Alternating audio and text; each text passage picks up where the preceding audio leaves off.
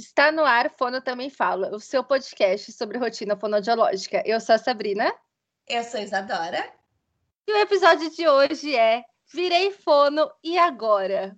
Um nome muito criativo, né, Isadora? É porque fez muito sucesso, me formei agora, e daí a gente quis. Ai, que vergonha!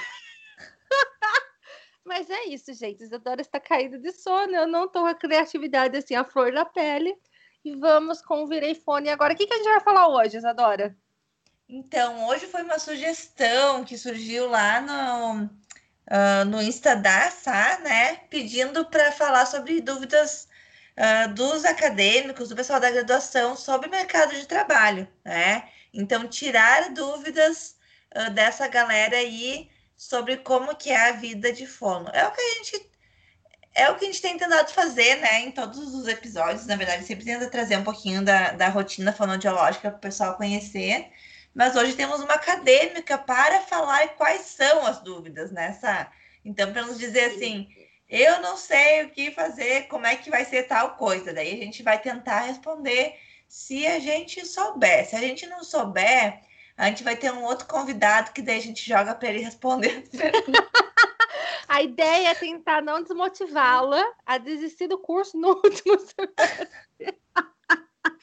Não, não vai acontecer. Não vai desistir, não imagina. É, antes de mais nada, eu queria entender por que, que a gente tem mais de 5 mil seguidores no Instagram e tem só mil seguidores no Spotify. Então, assim, se você está ouvindo aqui, você ainda não segue a gente, pelo amor de Deus, né? Não, não, assim, não tem mais o que falar para você, para você ir seguir. É isso. Não, se a não tem mais o que falar, também não tem mais o que falar, então tá, tá falado. Nossos convidados estão bem quietinhos aqui, nervosos, como sempre ficam convidados. Então vamos dar a palavra para eles nessa. Isso. Pode dar um oi aí, se apresente, fala as redes sociais, faz aquele jabá. Olá, eu sou Carolina Andreoli, sou estudante de fono da PUC Campinas. O meu Instagram é arroba Carolina Andreoli com dois L e I, e estou aqui participando deste podcast hoje. Carolina, gente, nós não deixamos ela ouvir o podcast. Ela falou assim: tem que esperar. Eu falei: espera, porque vai ser mais genuíno, entendeu? Ô, Carolina, eu tenho uma pergunta para te fazer. Você é alguma coisa do Felipe Andreoli? Não, mas todo mundo me pergunta isso. É que o sobrenome não é tão comum, né? E o nosso segundo convidado de hoje, menino Joel, seu presente. Oi, gente, eu sou o Joel. É, já sou formado, faz dois aninhos. É, sou fonoaudiólogo, fui formado aqui em Santa Catarina, Florianópolis, e estou aqui para ajudar a menina Carolina no que for possível, porque eu também não sou o experiente. Essa é a intenção. É. Para vocês verem que a gente consegue gravar um episódio com pessoas que a Isadora não, não fez faculdade junto. É verdade, eu ia dizer isso. Joel é do sul, é de Santa Catarina, mas não conheço o Joel ainda, né, Joel? Porque nós é já estamos marcando o um encontrinho aí. A gente chama a gente aqui, Isadora o quê? Já estudou, estudou com a irmã, estudou com a mãe, estudou com qualquer pessoa, a Isadora estudou. Sou uma pessoa muito estudiosa, como vocês podem ver, né? Oh, hoje a gente está aqui com gente com diferentes tempos de formação. Eu não vou falar o meu tempo de formação porque acho desnecessário. Mas eu acho que vai rolar um papo bem legal. A pessoa Bom, já então... se entrega, né? Quem adora é, for... é novinha, né? Recém-formada também. Então... É, tenho cinco aninhos, já não sou tão, tão, tão já, recente, já dá né? seis, não dá? Faz um ano que a gente grava podcast, tem cinco anos, você tá formada? Ah, a gente vai passando os anos, a gente não vai parar de contar, entendeu? A gente para. Parou no tempo. A gente para. Entendi, entendi. Bom, a ideia hoje é um bate-papo mesmo, então a gente pediu para os meninos elaborarem aí perguntas e a gente vai respondendo, vai dando opinião, vai dando pitaco e assim a gente pretende levar esse episódio. Eu tenho uma primeira pergunta, eu, para Sabrina. Sá, ah, tu lembra das tuas dúvidas há 70 anos atrás, quando estava te formando? Tu lembra qual que era a tua dúvida sobre, sobre mercado de trabalho, sobre a atuação do fono? Tu consegue lembrar disso? Ou para ti é uma coisa assim que eu nunca tive dúvida, me formei já pronta. A minha maior dúvida era se eu ia ser fono mesmo. Porque eu pensei em desistir algumas milhares de vezes, né?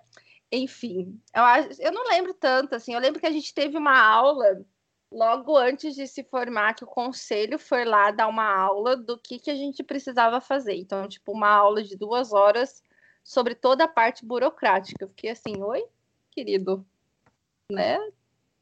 Uma disciplina aí sobre isso. Uhum.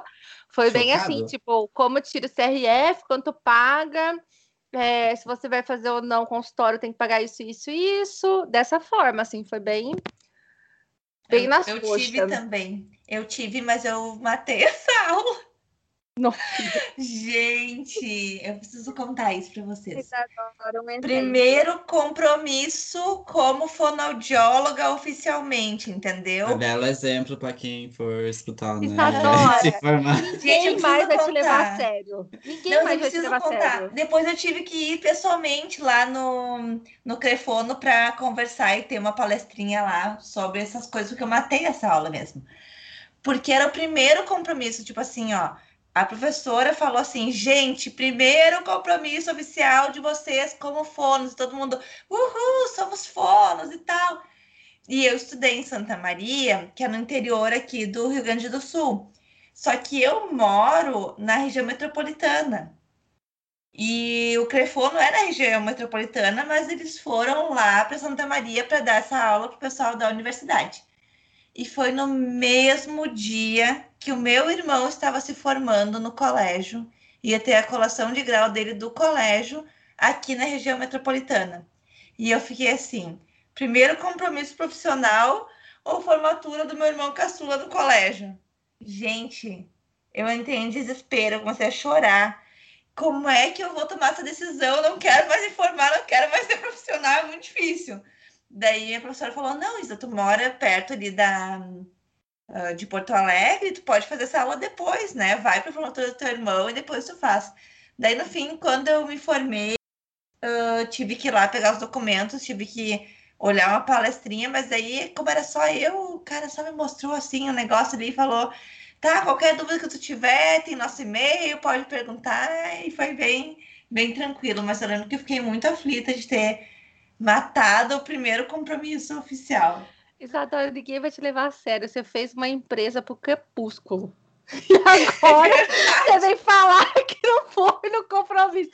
Jesus amado. Bom, foi isso, assim.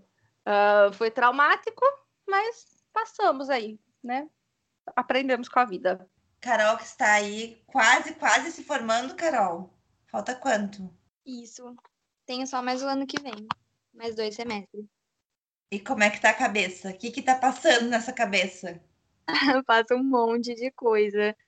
Qual área eu quero atuar? Porque ainda tanto no quase no quarto ano é difícil decidir. Uma hora você fala, nossa, eu tô apaixonada por isso. Aí depois você pensa, será que é isso mesmo que eu quero? Ai, e vem na cabeça muitas dúvidas de o que fazer depois que sair da faculdade, porque hoje em dia a gente tem a opção de residência, a gente não. Eu converso com as minhas amigas né, da faculdade, a gente conversa muito sobre prestar residência, abrir um consultório, trabalhar para convênio, é, o que fazer né, após sair da faculdade surgem muitas dúvidas. Muitas vezes a gente não consegue solucionar todas essas dúvidas depois que se forma, tá? Sinto lhe informar. que legal. Ai, a gente não sabe ser, né, coach motivador nesse podcast. Mas de pouquinho em pouquinho você vai se encontrando, assim. Eu acho que é normal mesmo sair e não saber qual área vai seguir. Assim, eu acho, eu pelo menos não sabia, não sei vocês. Minha filha trabalha com seletividade alimentar. Eu nunca nem tinha ouvido falar isso na minha vida. Ah, é verdade. Eu ia dizer isso. Eu muito da área de linguagem, MO, amamentação e recusa. Só que amamentação e recusa alimentar são duas coisas que a gente não tem na faculdade. A gente tem no estágio, às vezes aparece algum paciente, a gente tem superficialmente, né? A gente não tem uma matéria específica disso. Então surge aquela dúvida também. Eu quero atuar nessa área, mas e aí? O que eu faço? Onde eu vou procurar uma especialização? Qual caminho eu tenho que seguir para trabalhar com essas áreas que a gente não tem na faculdade? Ó, eu vou falar da minha experiência. Eu acho que no outro episódio eu falei isso já, mas se eu não lembro, vocês também não vão lembrar. mas quando eu saí da graduação e eu fui e voltei para minha cidade, eu montei um consultório. Foi o maior tiro no pé que eu dei. E eu tava conversando com alguém esses dias que também foi a mesma coisa. Tipo, alugou um consultório e não tinha clientela e ficou pagando aluguel à toa. Então, assim, a minha experiência não foi legal com isso. Eu fui, acabei indo, depois de um tempo trabalhando no shopping, eu acabei indo para a área da áudio. Aí. Porque era o que tinha. era isso. Quem não, quem, quem não vai para áudio, né, depois que se forma, gente? A áudio normalmente é, pega muita gente, né? Porque tem uma demanda muito grande e áudio, eu fazia áudio ocupacional. Então eu atendia muita, muita, muita, muita gente. Então, assim, mascaramento nem é a pior coisa da faculdade, depois você pega fácil. Isadora já foi direto pro plano, não foi, Isa? Eu não lembro. Não, não fui, não. Gente, uh, até esse assunto de não saber a área que escolher, a gente tá para gravar um spoiler, hein? Um episódio sobre isso que tem sido um assunto bem recorrente lá no, no nosso Insta. Uh, na graduação, eu estudei muito a parte hospitalar, disfagia. Meu TCC foi em eletroestimulação em paciente adulto disfágico, tá? Uh, toda a minha iniciação científica eu fiz também nessa área e hoje eu trabalho em linguagem infantil. Então, assim, né? Uh, e eu lembro direitinho que a minha professora da graduação de uh, fono hospitalar contava que tinha estudado, feito mestrado, eu acho, dela em linguagem. E eu achava aquilo a coisa mais engraçada do mundo. Tipo, imagina a professora Renata trabalhando com linguagem, meu Deus, da onde que ela tirou isso na vida? Ela é hospitalar, eu também sou hospitalar, todo mundo aqui gosta de hospitalar. E hoje estou o quê? Apaixonada aí por pelo universo infantil. Hoje as pessoas me veem, tipo, é a fono da linguagem infantil, entendeu? E isso acontece muito. Bom, se vocês puxarem o currículo da Sabrina e verem o que, que ela estudou também nos mestrados, doutorado da vida, a gente dá risada nessa.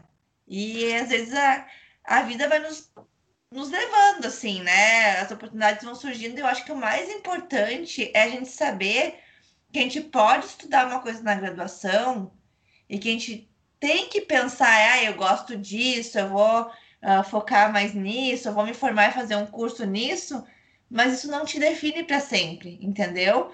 Se surgir uma super oportunidade, um negócio da vida numa outra área, nada vai te impedir de trabalhar em outra área. A gente é muito assim, ah, é fono, principalmente assim, fono da áudio ou fono da linguagem, da fala, da voz, né? Tem muito esse áudio, fono, áudio, né? E as coisas não precisam ser assim, não, não tem que ser assim, sabe? A gente se forma fonoaudiólogo generalista, né? A gente se forma capaz de atuar em todas as áreas. Então, pensar isso, acho que tira um peso da nossa cabeça, das nossas costas, assim, de que tudo bem se eu começar de um jeito e depois mudar, né? Que muita gente muda. É, e assim, por exemplo, lá na clínica, hoje nós estamos em oito profissionais trabalhando seletividade alimentar. Caiu lá, vai trabalhar seletividade alimentar. eu tenho certeza. Aí uma clínica que eu não deixaria meu currículo. Nunca! Sou El, menino, não fala assim. Eu falei que você vai terminar o grupo de estudos apaixonada. Ah, Já tá no grupo?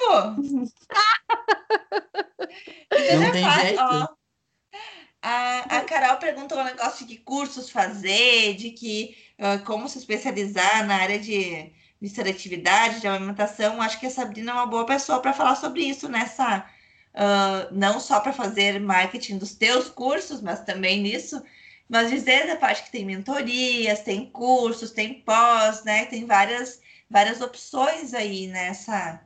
Eu acho que eu não posso deixar de falar uma coisa muito importante que a gente levanta, eu acho que é o momento desse podcast ouvir sobre isso, que é supervisão. Gente, vocês estão na graduação, vai colocando na cabeça. Supervisão é um negócio muito bom. Supervisão você aprende a prática, que ninguém vai te ensinar. Na maioria dos cursos não tem, tá? Na maioria dos livros não tem, as pessoas escondem a prática. E na supervisão vocês vão aprender prática. Então, assim, vai colocando na cabeça que supervisão é bom. Supervisão é coisa boa. Supervisão é muito bom. E eu comecei com supervisão. Né? Eu acho que toda área que a gente não tem conhecimento ou não tem tanto na graduação, é, quem tem experiência é sempre um bom começo, ajuda demais, facilita demais. A gente dá menos é, mu em ponta de faca. Uh, então, eu sempre busco supervisão quando eu estou com caso enrolado, quando eu estou com caso novo. Uh, eu gosto. Acho que cursos também, embora hoje a gente tenha áreas aí que está super saturada de curso, né? E a gente vê cada um falando uma coisa e confunde a cabeça. Mas é, cursos eu acho que é bem legal também. Agora, é, especialização, é, aprimoramento, isso eu não tenho tanta bagagem para falar se é legal, se não é legal, porque eu não fiz, eu não passei por essa etapa. Eu fiquei um ano, dois anos de formada trabalhando e depois eu fui já para o mestrado do doutorado, então não tenho experiência de residência nem nada, mas a gente vai gravar um episódio sobre isso. Com eu acho tem. que o, eu acho que a questão de curso é que assim, quando eu saí, eu queria fazer todos os cursos possíveis e imagináveis. Assim, eu queria, nossa, preciso fazer de bandagem, preciso fazer isso, preciso fazer aquilo. E no final das contas eu não fiz nada. Porque o que, que eu parei para pensar? Tipo, qual que vai ser meu público, né? Porque aí a gente faz um curso, aprende, não pratica aquele curso, vai cair no esquecimento. E aí talvez tu nem use, sabe? Dependendo do curso. Então, eu acho que, por mais que a gente queira muito, muito fazer um curso, eu acho que parar e pensar se naquele momento vai ser realmente útil, vai te dar diferença. Eu acho que a partir daí tu pode tentar selecionar quais cursos fazer.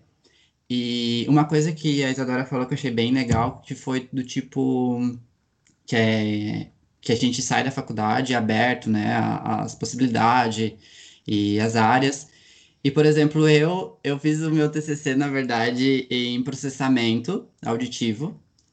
É, assim que eu saí, eu fui trabalhar numa clínica com áudio ocupacional. E depois eu entrei numa residência, que é tipo é, hospital, né, disfagia. E as, algumas pessoas, assim, quando souberam, eles ficaram, tipo, chocados, assim, sabe, com essa mudança. Tipo, você, é, disfagia, é, hospitalar, mas e o TCC, sabe? E eu ficava tipo, gente, eu sou fono, né? Tudo é fono, sabe? Só tô indo porque eu gosto e tenho interesse em ambas as coisas. E as pessoas ficavam, meu Deus, mas como, sabe? Como se eu estivesse cometendo um crime, assim. Ou como se tu não fosse capaz de atuar, né, Joel, em hospital, não fosse é, porque tu fez um TCC ou fez uma pesquisa numa outra área, como Sim. se tu fosse capaz, quem fez um trabalho. Gente, quando a gente sai da, da graduação, a gente dá muito, muito valor para pesquisa do TCC, assim, eu vejo muito assim. Ah, eu fiz meu TCC em tal área, eu só foram dessa área. Gente, o TCC é um trabalhinho que você vai fazer na vida que não vai te definir é. em nada como profissional, sabe? Uh, é um caminho que, se tu quiser seguir depois, uh, entrar no mestrado, seguindo a mesma linha de pesquisa, é um início ali, sabe? Mas não, não que tenha que definir ali. E isso é uma coisa que eu tenho, tento botar muito na cabeça do pessoal da graduação, assim. Eu lembro que eu fiz uma, uma live com o pessoal da Federal Fluminense, e que a Leidiane, do Explicando a Fono, me convidou, e muita gente veio conversar comigo, os graduandos, uh, de que eu fui muito sincera com eles, assim, sabe? Gente, tem gente que vai fazer mestrado, vai sair da universidade, vai fazer mestrado. E vai amar o mestrado, e vai engatar com doutorado, vai seguir carreira acadêmica. Tem gente que vai trabalhar cinco anos na clínica para descobrir que não gosta da clínica e vai entrar depois no mestrado. Mas já sabendo melhor que a área do mestrado, o que, que é. Então, assim, não existe um, um caminho certo, sabe? Não, não existe uma receita, né? É, eu acho que tem muito isso, mas agora eu queria comentar uma situação hipotética. É, uma pessoa muito próxima fez uma live sobre, hipoteticamente, o que fazer quando sair da faculdade, né? E é uma pessoa, assim, que tem um Instagram grande, grandinho, assim, né? Visível. E, hipoteticamente, a graduação se importou de importunar esta pessoa para saber o que, que ela ia falar na live. Uhum. Porque dependendo do que ela ia falar da live, não podia. E aí eu penso assim, Nossa. graduações, melhorem, né? Uhum. Porque se vocês têm medo do que vai ser falado, o negócio não tá muito bem. Será que tem alguém, tem gente da graduação que nos escuta nessa? Tem, tem, tem sim. Você estava falando de TCC, né? Esse semestre a gente tem um mini TCC e a gente tem a matéria de metodologia para aprender a fazer o TCC do ano que vem. E aí o meu TCC está sendo em recusa alimentar, mas não sei é, que você estava falando, que não é necessariamente isso que vocês vão, que vai atuar, né, futuramente. E realmente, porque eu gosto muito de recusa alimentar, mas eu não sei como que vai ser quando eu sair da faculdade. Vamos supor, eu escolhi, eu e as minhas amigas, a gente está fazendo em trio, a gente está fazendo esse tema, porque a gente gosta desse assunto, mas não que, ai, não, eu vou fazer, finalizar o meu é, o meu TCC com esse tema porque eu quero atuar nessa área, né? Não tem como saber realmente. E daqui a pouco, da prática, tu vai ver que tu não gosta disso, né? Que tu go... Tem muita gente que gosta de estudar um assunto e chega na prática e não gosta da prática. A gente não pode gostar da prática e não gostar de estudar. Isso não pode, tá, gente? Mas tem muita gente que gosta de estudar e não gosta da prática, né? E tá tudo bem, né? Porque uma coisa é, é você estar tá lendo sobre isso, né? Eu vou super bem nas matérias de áudio, mas não é uma coisa que eu quero. tipo assim, eu acho gostoso até estudar, sabe, o conteúdo. Eu acho que é mais fácil, assim, teoricamente. Mas não é algo que eu goste para trabalhar. A minha professora Fiquem ouvindo tranquilos, isso. eu fiz grande parte da minha iniciação científica foi com é, comportamento de predação de ratos com baratas.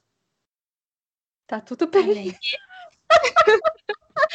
Como assim? Eu trabalhava, eu, a minha pesquisa na iniciação científica era saber padrão de predação, tipo quanto que o comportamento, o ambiente influenciava em como o ratinho ia comer a barata. Eu tô morrendo aqui com isso bem. Eu achei super sua cara. Tem comida. Não é? é tem comida. Então. É. E aí trabalhei com isso um tempão. Eu fiz meu DCC em outra coisa, mas a minha iniciação científica foi nisso. Então, então assim. Não tem jeito na vida. Eu, não, eu, a gente acha que não tem tantos pessoal da graduação que nos escuta, mas eu queria muito que, que se você é da graduação e está nos escutando, envie esse episódio para os seus colegas, né? Porque eu acho muito importante a gente falar sobre isso. Muito, muito importante mesmo, né? Uh, eu lembro, a, a Carol falou sobre a áudio, que ela gosta de estudar, que ela tem facilidade, mas não gosta de atuar. E eu me lembrei do tal do mascaramento, que era, meu Deus, mascaramento para todo mundo, né? Mascaramento, mascaramento, ah, mascaramento. É. E eu sempre fui muito... né? Tem todo esse fantasma do mascaramento.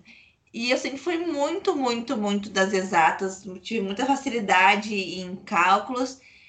E eu lembro que as provas de áudio eu gabaritava. Era muito fácil para mim, de verdade, assim. E uma professora da áudio me chamou um dia num canto para me questionar por que, que eu não estava no, no grupo da áudio de, de pesquisa ali delas. E ela, assim, chegou, Isa, não tô entendendo por que, que tu tá. Tu não gosta de mim? Tipo assim, entendeu? É, o problema é comigo, porque tu vai ver em áudio e não tá no nosso grupo. É pessoal o problema? Eu não, não é pessoal. O problema é que eu não não gosto de estudar. Tenho facilidade, mas não gosto, né? Então existe essa questão também. A gente tem que saber medir uh, o, o que, que é bom para nós. É trabalhar com algo que a gente tem facilidade, é trabalhar com algo que a gente gosta, mas tem dificuldade. A gente consegue achar algo que a gente tenha facilidade e goste, né? E isso é só com a prática. E daí o que a Sá falou de pegar supervisões, eu tenho que repetir aqui, porque você pode pegar uma supervisão, na supervisão vão surgir as dúvidas, você vai para a prática, vai ver se gosta mesmo daquilo, e daí vai ter condições de pegar um curso, ler o que o curso oferece e dizer, não, esse curso vai tirar minhas dúvidas, né? Porque às vezes você vai comprar um curso e você nem sabe se aquele curso é bom ou não, porque você nem sabe o conteúdo e nem foi para a prática para saber se aquilo faz sentido, né? Então acho que tem a gente vai aprendendo assim meio que vai, sabe? Vai, vai no mercado de trabalho, vai e só vai. É, eu, a questão do curso eu acho que é muito interessante, assim, né? A gente ainda tem uma visão de nome. Ah, então vou fazer o curso da fulana, porque fulana tem nome. Ah, vou fazer o curso da ciclana, porque a ciclana tem um negócio lá na área e tal. Gente, conversem com quem já é. fez os cursos. É a melhor, o melhor lugar para você pegar opinião. Pergunta, fala, oi, vi que você fez o curso de fulano. Você pode me falar como que é o curso de fulano? Você gostou do curso de fulano? Isso evita que vocês gastem o dinheiro à toa em muita coisa, tá? Muita coisa mesmo. Não citaremos nomes, que não é, não é ético, né? Mas isso faz uma diferença muito grande na sua vida financeira. Não dá para sair comprando tudo quanto é curso, né? A maioria das fonoaudiólogas e fonoaudiólogos não podem fazer isso. E também não é inteligente. Mas faz com que você consiga selecionar um pouco melhor, conversar com quem já fez. Eu, eu direto eu faço isso. É, esses dias alguém me mandou um curso sobre. Agora eu não vou lembrar. É, laser e seletividade alimentar. Falei, nunca vi, nunca li. Aí eu vi que uma das pessoas que eu conheço da seletividade alimentar tinha comentado no post do curso, chamei a pessoa, falei, viu? Esse post aqui que você comentou, tal, tal, você fez o curso? Você gostou? O que, que você achou? Porque é isso, né? A oferta é muito grande de muita coisa. Seletividade alimentar nem tem tanto, mas tem área que tem muita, muita coisa. E a gente fica um pouco perdido mesmo. A gente tem bastante dúvida também. Você estava falando aquela hora que tiveram uma aula, né? no último dia, de como legal, é, tirar o CRF, como legalizar, fazer essa parte burocrática, né? E a gente tem um pouquinho sobre isso na faculdade, mas ainda assim fica dúvidas, né? De tá, peguei o meu diploma, e agora? O que, que eu faço? Depende muito da região, acho que cada região tem um processo, né? Uh, normalmente a gente consegue fazer muita coisa online hoje em dia, né? Não sei como estão as solicitações agora, mas eu acho que o mais é, interessante saber e procurar é que nem sempre é só o CRF que você precisa. Então, existem leis municipais, né, que vão exigir, às vezes, pagamentos sobre o tipo de serviço que a gente presta, né? Prestação de serviço em saúde. Então, precisa entrar em contato com prefeitura, com esses, esses departamentos, para saber como é na sua cidade, como que é na sua região, que tipo de imposto que precisa ser pago. Uh, e eu acho que é uma coisa muito interessante para falar que pouca gente, nem todo mundo sabe, não pouca gente sabe, mas pouca gente sabe uh, e que ajuda muito na vida e organização financeira é que, sendo profissional de saúde, uh, é possível pagar o que eles chamam de carnê-leão mensal, tá? E isso para quem vai trabalhar com faturamento, né, que não é CLT, não é contratado, uh, faz uma diferença muito grande, né, no que, na quantia paga. Então, é interessante também procurar um contador para explicar esses trâmites de como fazer isso, o que, que você precisa ou não declarar, porque é uma série de burocracias que tem para você ter ser autônomo, né? Profissional liberal autônomo. Uh, e é importante saber, porque isso vai diferenciar, às vezes, por exemplo, no preço da sua sessão, da sua consulta. Então, esse tipo de informação acho que é bem relevante ter. É, a gente tem bastante dúvida também nesse, nessa questão de quanto cobrar na sessão, né? Mas, igual a Sabrina falou, isso até essa parte influencia no quanto você vai cobrar na terapia, na sessão. A gente tem dúvida nisso também, né? Porque isso a gente não tem falando sobre na faculdade. Eu tava conversando Como com alguém de... também esses dias, eu não lembro com quem que era. E aí a pessoa falou assim, Sabrina, é, eu não consigo saber o valor da minha região. Eu falei, por quê? Porque as pessoas não falam. Ai, gente, para com isso. Pelo amor de Deus, é só o preço da sua sessão. A outra pessoa fazer mais barato, quem vai procurar o mais barato não vai em você. Para começar, ela está procurando mais barato. Então não tem por que não falar. Aí eu falei para ela, não tem por que não falar, né? Para mim é besteira isso. Mas se não tem como falar, você vai descobrir de outro jeito. Falei, você liga, fala que você é mãe num paciente, para saber o preço da sessão da pessoa. Não vai falar o preço da sessão, pelo amor de Deus. Então, eu, eu acho que é uma essa técnica. eu acho que assim é importante saber o mercado de trabalho, porque você não pode colocar um valor super lá em cima e nenhum valor super lá embaixo né? Porque você ou vai estar desvalorizando as profissionais da região, ou vai estar tá super valorizando e não vai ter cliente, porque na verdade você está fora do mercado de trabalho. Pelo amor de Deus, em Ribeirão Preto, com as fondos que eu tenho contato e que a gente conversa, eu sei o valor de todo mundo e eu sei para quem encaminhar, porque eu sei que tem clínica que faz mais barato, tem clínica que vai fazer mais caro. Então, se eu estou com um paciente para encaminhar, eu sei para onde encaminhar, eu sei quanto que ele vai gastar. Né? Eu acho que no código de ética tem sobre isso que você falou, que não pode colocar muito abaixo nem muito a mais, né? Não lembro direito, mas acho que eu lembro de ter visto alguma coisa assim. É, não pode divulgar valores, tipo promoção. Ah, venha fazer a audiologia e a terapia, portanto, isso daí é proibido pelo comitê de ética. A gente não tem uma tabela, né? Igual, por exemplo, na, no direito existe uma tabela, quanto você cobra por tal consulta, quanto você cobra por tal coisa, ou tem um piso, né? Então você cobra, tem que ser acima daquilo. Na Fona a gente não tem isso, e eu acho que fica todo mundo meio perdido, sabe? Acho que algumas regiões têm, sabe? Posso estar falando besteira, gente, mas eu já ouvi falar que em algumas regiões uh, essas tabelas foram feitas, mas daí não é federal, né? É nível regional, assim. Isso faz muita falta mesmo, né? Muita, muita falta. falta. Até para a gente conseguir já...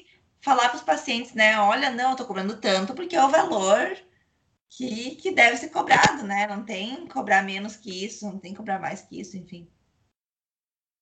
É, eu, o que eu acho legal também é de você sempre estar tá conversando com alguém que já é formado também, tipo, trocar uma ideia, ter uma boa rede de amigos, né, fonos formados, para tu saber, para tu meio que né, informalmente conversar, ah, então, né, se for tal preço, o que, que você acha, né? A pessoa já está trabalhando, ela já tem uma ideia para tu não se sentir perdido, né? Tipo, jogar um valor e, tipo, Exato. ninguém te, te avisar, né, coitado. Exato. Maior besteira da face da Terra. Eu tinha muita dúvida, essa dúvida também de, tipo, me formar e saber a questão de salário, quanto que eu ia receber, se, se eu conseguir pagar as contas, sabe? Mas depois, com o tempo, você vai começando a, a sentir, e vai depender muito também da, da região, né? Se você quer continuar na região onde você está agora, se você quer explorar ir para o interior, se você quer mudar de estado, tudo isso vai variar muito, na verdade. Sim, com certeza. Então, eu gente... sempre falo isso. Eu não sei se vocês já trabalharam com convênio e atende até hoje convênio. Eu atendo. Adoro, sim. Uhum. Então, porque a gente ouviu muito falar que ah, quando você sair da faculdade, você atender convênio, ganha pouco, mas é bom que faz o seu nome. O que vocês acham sobre isso? Cilada. Cilada, total. fala gente, você primeiro, ah, é... polêmica. Tá, é. Joel, fala, fala. Eu, eu não acho tanta cilada. Eu acho que depende do momento. tipo, pode ser que seja, mas pode ser que não seja, tá?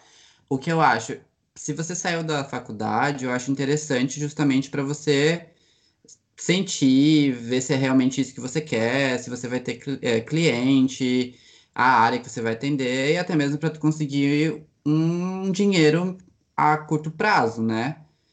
Mas o que eu acho ruim, quer dizer, não sei se ruim é a palavra certa, não sei, cada um tem sua opinião, Mas, tipo, ficar por muito tempo no convênio. Acho que depois que tu já tem uma certa clientela, eu acho que tu pode começar a arriscar a ir migrando. Aí vai, vai de ti, na verdade.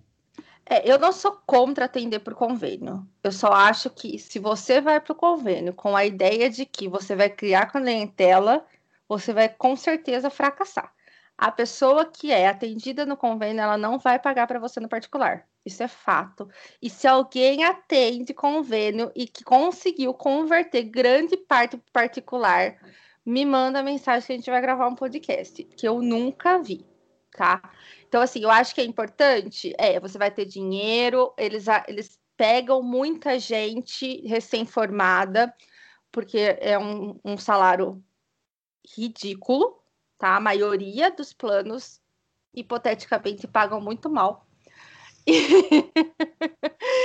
Mas eu acho que você adquire experiência, você consegue saber qual área que você curte ou que você odeia. Mas ir para o plano achando que você vai criar clientela, para mim, é, é, grande chance de fracasso por conta disso. A mãe que vai para o plano, o pai que vai para o plano, não vai para o particular. Então, eu acho que é, essa é a minha opinião de plano. Assim, eu acho que você pode ir sabendo do, do que, que você vai ter ali, né? O que você acha, Isa? Você que atende. Bom, gente, então, uh, quem não, eu me apavorei que muita gente não sabe da minha realidade. Tipo, amigos íntimos, em uma situação hipotética, tipo Fernanda Marquezine, sabe? Da primeira leitura, que é super nossa amiga, ela não sabia da minha realidade de atendimentos no plano. Então, eu acho que eu tenho que falar aqui, porque eu acho que muita gente tem uma visão errada de como que é meu atendimento. Uh, eu atendo plano já há quatro anos, estou formada há cinco anos e meio, tá? Não é nem cinco, nem seis. É quase seis. E... É quase seis, em janeiro faz seis.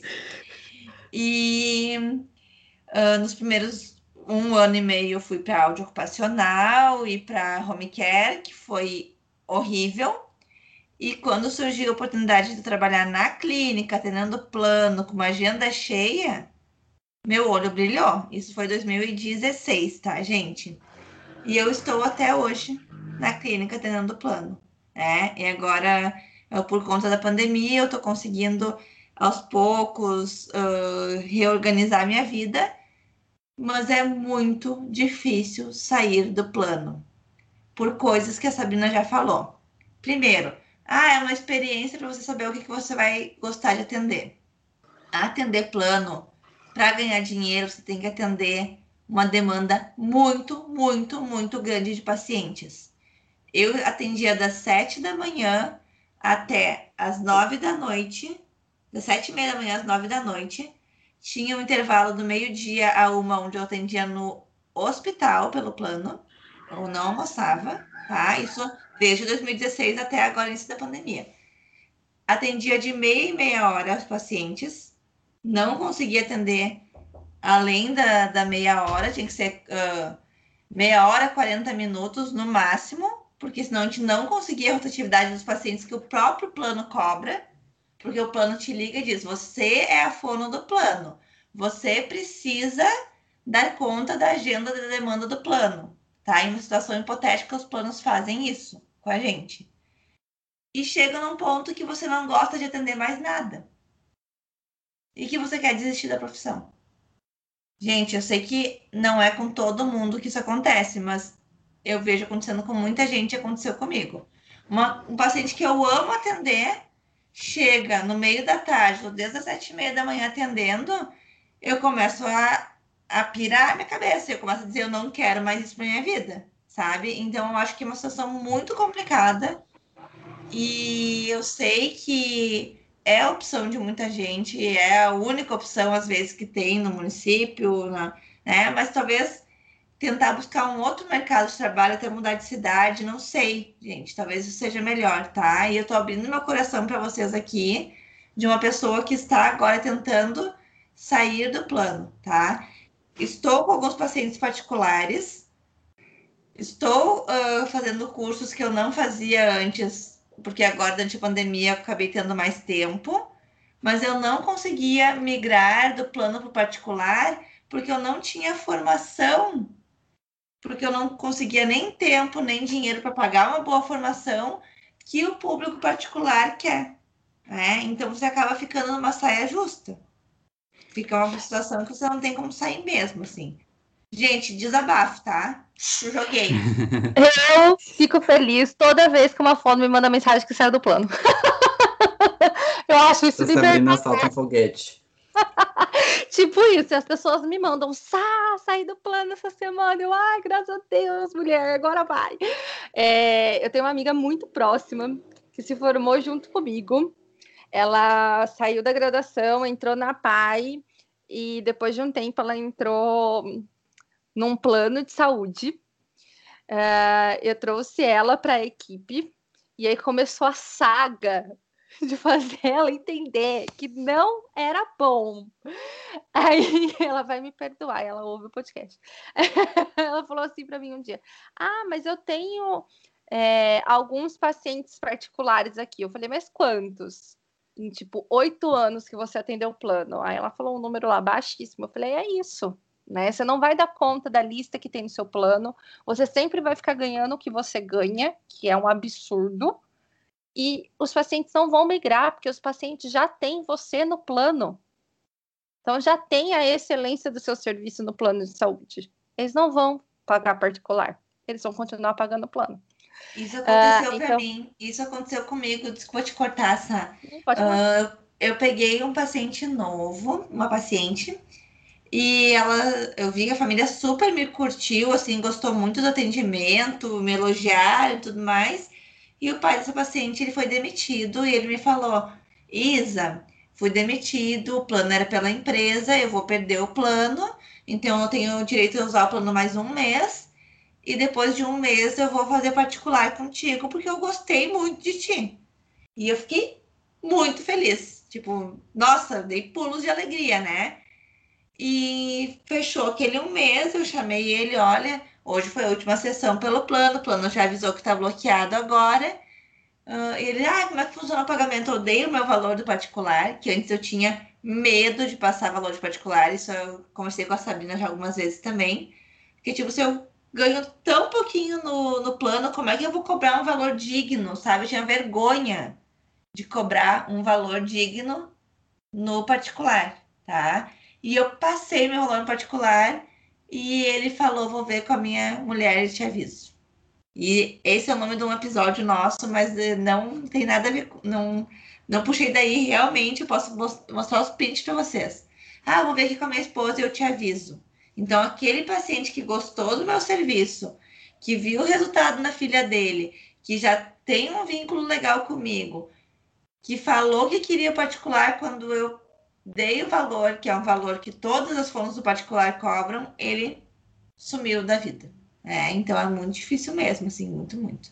A conversão é bem difícil. E eu tenho uma outra crítica ao plano. Né? Eu sei que muita gente se forma e vai para o plano de saúde. Mas esse é um problemão, porque aí eles continuam pagando esse absurdo que eles pagam. Tem clínicas aqui onde eu moro que são conveniadas que pagam em torno de 17 reais uma sessão. Cara, 17 reais uma sessão. Tipo, é Sim, muito, aqui em Sumaré. Muito, muito baixo. Aqui então, em Sumaré, na cidade que eu moro, eu já ouvi fonos falarem que a sessão, o convênio paga 28 a sessão, e aí fora tudo que tem que descontar. E Exatamente. Então, assim, e às vezes você sai da graduação sem saber que tipo de valor que você tem que pôr na sua sessão, e às vezes, na verdade, você está indo e está pagando. Você não está nem recebendo, você está pagando para trabalhar. Né? Não, é uma sala sua, não é nada seu, e você está pagando para atender. Então, assim, é, não sei, eu acho que a gente precisa muito evoluir nessa parte ainda. Eu acho que muita coisa já tem sido feita. A gente tem hoje um, um grupo de WhatsApp aqui das Fonos e esses dias a pessoa mandou um currículo que ela queria de atendimento. Eu vou ler para vocês, para vocês ouvirem o absurdo que é para atender home care Preciso de uma fona com especialização em linguagem, aprimoramento em voz e disfagia, com formação em disfagia de origem neurológica, tape, que é a bandagem, eletroestimulação, prompt nível 1 e 2, curso avançado em comunicação suplementar alternativa, curso aplicado Livox, curso PEX, sistema de comunicação por troca de figuras. Me pediram indicação que tivesse só tudo isso de informação. Só para achar essa pessoa, pessoa. é difícil. para trabalhar no home care. E aí eu ri, né? Porque, tipo, quanto. Aqui o home care em Ribeirão paga no máximo 40. No máximo, estourando. Tá? Sem, é, com desco... sem descontos, né? Depois desconta o que tem que descontar. A pessoa, para fazer uma formação dessa, eu, eu não sei, assim, eu não tenho tudo que está aqui, não. Mas, por exemplo, o, o prompt nível 1 e 2, menos de 8 mil reais não fica. Então, assim, é irreal. Né? Eles pedem isso daqui, um currículo desse daqui, para não perder processo judicial. Isso quer dizer. É, porque aí você entra com processo judicial, obviamente que no plano as pessoas não vão conseguir ter essa formação, porque elas não conseguem pagar por essa formação, e aí eles ganham, é, eles pedem e têm que pagar o profissional particular. Mas assim, é, é, um absurdo, entendeu? Tipo, alguém aceitar uma vaga dessa uh, por 40 reais uma sessão. Com deslocamento, com desconto. Enfim, eu acho que a gente precisa evoluir muito ainda nisso. E muitos pacientes do plano não sabem sobre essas questões judiciais também, né? Uh, então, eu estava conversando com uma mãe ela nem, nem sei, é do norte do Brasil, não, lembro de qual estado que é. Que ela estava precisando de uma fono, acho que atendesse autismo, não tenho certeza se era isso, não lembro mais. E na região dela, pelo plano, não tinha nenhuma fono que atendesse autismo que ela precisava, que tivesse formação em autismo e tudo mais. E a médica, a pediatra da criança, falou: Olha, mãezinha, tem que levar numa fono que tenha tal, tal, tal formação e pelo plano essa fono não existia na região. E ela veio me chamando, me perguntando se eu atendia plano, se eu tinha essa formação. E daí eu falei para ela, olha, o plano, ele é obrigado a te dar o atendimento que tu precisa. Ele vai ter que conseguir alguma fono do plano que atenda o que tu precisa, que tenha a formação que tu precisa. E provavelmente não vai ter, porque é isso que essa falou. O plano paga tão pouco que não paga essa formação. E no momento que não tiver esse profissional, o plano é obrigado a te pagar um profissional que atenda fora do plano, entendeu? É, isso vai via judicial, então a Sabrina pode receber pacientes do plano na clínica dela, né? Então os pacientes vão, vão pagar lá na clínica da Sabrina e o plano depois vai, vai reaver esse, esse valor para o paciente. Só que os pacientes não sabem disso. As pessoas não sabem disso, as pessoas precisam saber disso. É, isso precisa ser mais divulgado, inclusive, assim. Ah, eu falo para todo mundo. Mas olha só, começamos falando sobre pós-graduação, pós-graduação, pós-formado e terminamos falando sobre o quê? Polêmica, né? Um episódio de polêmica, polêmica atrás de polêmica. Depois chove lá no Instagram, mas Sabrina, mais Sabrina, mais Isadora, mais meninas. Ai, Isadora.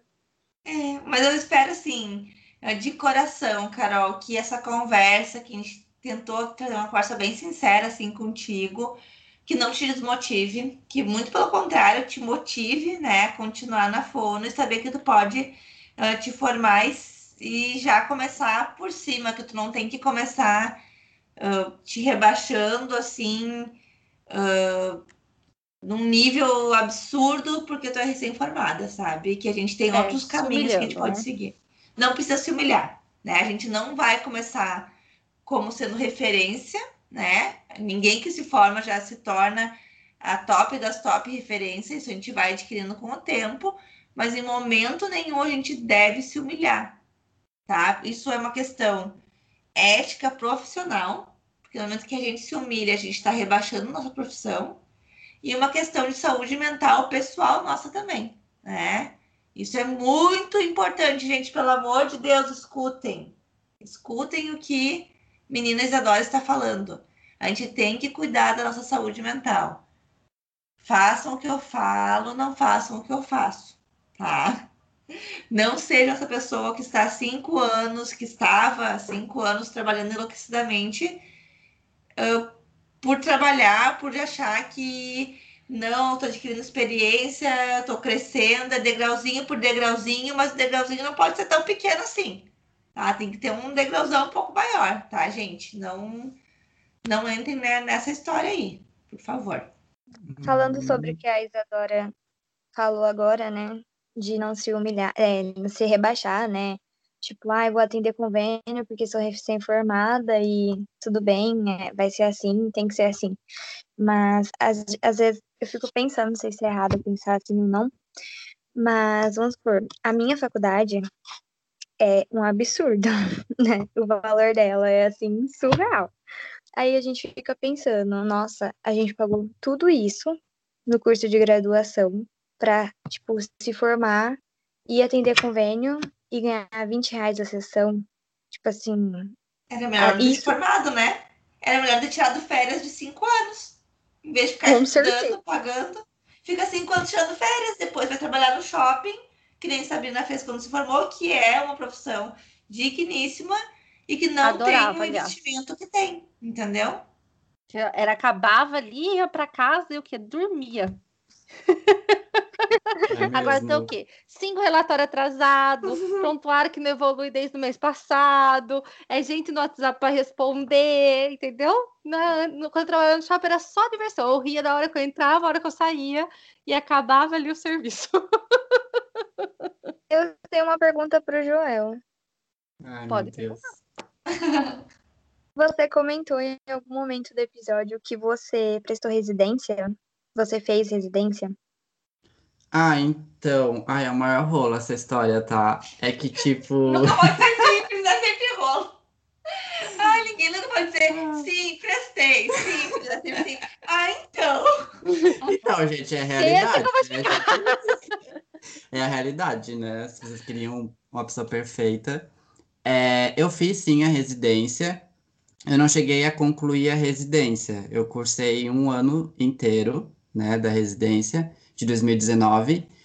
E no começo deste ano, né, dia 3 de janeiro, para ser bem específico, é o concurso da cidade vizinha da qual eu fazia residência, que é São José, eu moro em Florianópolis, é vizinho, é, me chamou.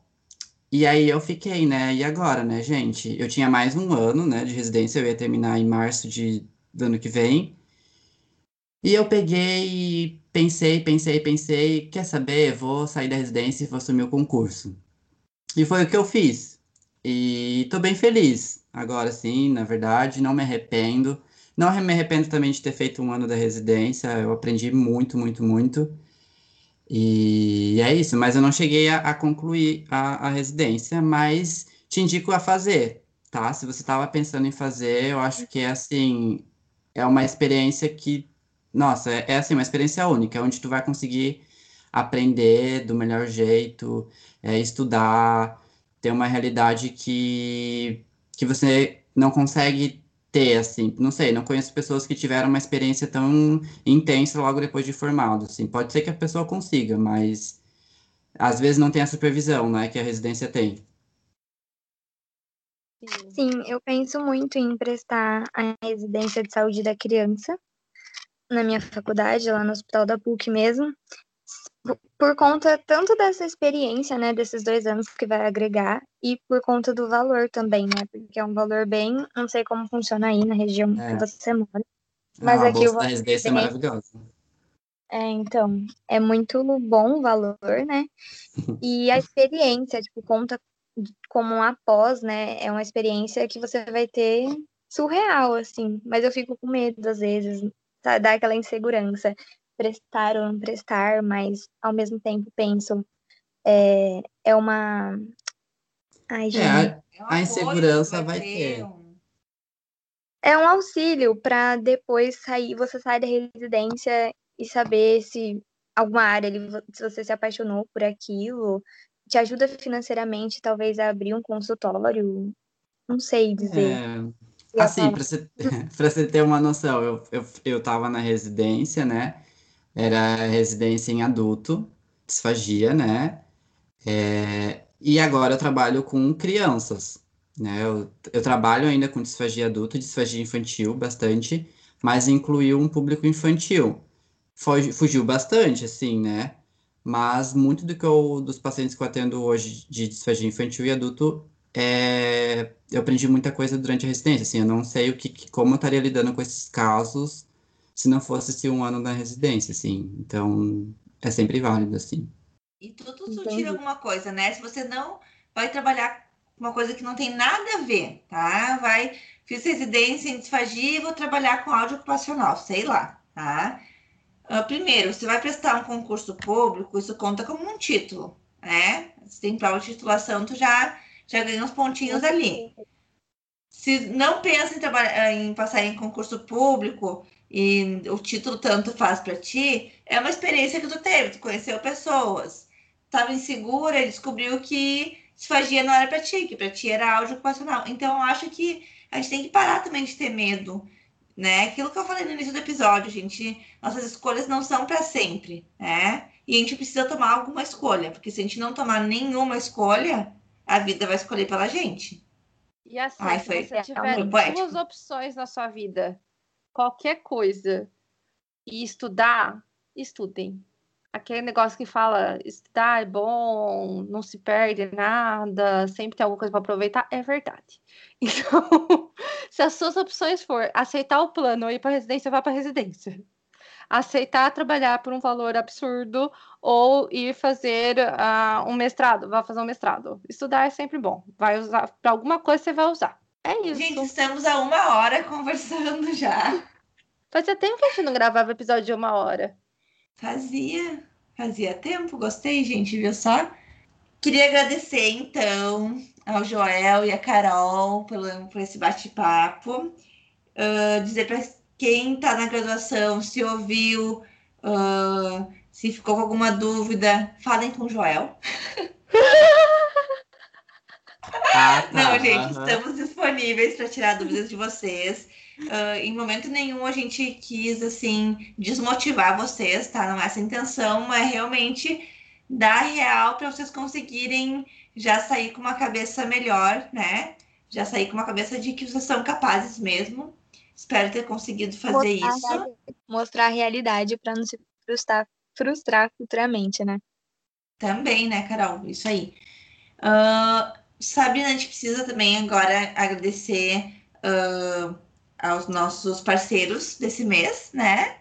Antes de terminar esse episódio. Sá, quem são os parceiros desse mês? Parceiros do mês, Oficina da Linguagem, Voz em Papel, Loja Crie Brinque, Renata Veronese Fono e a Mamãe Prática, Loja Mamãe Prática. Se você está na, está na graduação, não tem dinheiro para ser apoiador, não se preocupe, você vai se formar, vai ganhar muito dinheiro, que a gente está torcendo para isso, e você vai poder ser apoiador lá na frente. Se você já está nessa condição privilegiada, e ouve a gente. Você pode ser apoiador agora. Você vai lá no link, clica, você vai pagar um valor de 20 reais por mês e você vai ter acesso a descontos nesses parceiros maravilhosos. Fica a dica para quem está na graduação e pode pagar também 20 reais por mês, né? Sim. E quer já ir montando o seu consultório, está pensando como é que vai fazer já pode aí apoiar o podcast e uh, ter esses descontos em materiais. Exato. Tem livros também, né? Então temos parceiros que alguns meses são parceiros que têm livros, então é, é assim, é, não tem porquê não. Não, não Só vejo porquê não. Só, Só vantagem. vantagem. Gente, eu queria agradecer vocês. Muitíssimo obrigada pelo tempo. Estamos gravando aqui numa quarta-feira à noite uh, todo mundo cansado já. Então, agradeço demais o tempo de vocês para virem aqui conversar com a gente um pouquinho. Eu sempre gravo o podcast achando que ninguém vai ouvir, mas algumas pessoas realmente ouvem, viu? na velocidade 2. No caso, como foi uma hora de episódio, vamos botar na velocidade 2,5, porque ninguém vai dar conta de ouvir isso tudo. Vocês que lutem. então, muito, muito obrigada. Muito obrigado, meninas. Adorei o convite. Achei o tema bem pertinente. Quando eu me formei, não tive nada disso. Foi tipo assim, você que lute. Fui aprender com pessoas que já estavam na área, então espero que esse episódio ajude bastante as pessoas. A gente também espera. Sim, muito obrigada pela oportunidade de estar aqui participando com vocês. Foi muito legal, deu para tirar bastante dúvidas. E espero que auxilie outras pessoas também. Carol, agora você está liberada para maratonar o podcast. agora eu quero ouvir, tô ansiosa. É isso, gente. Obrigada, até a próxima.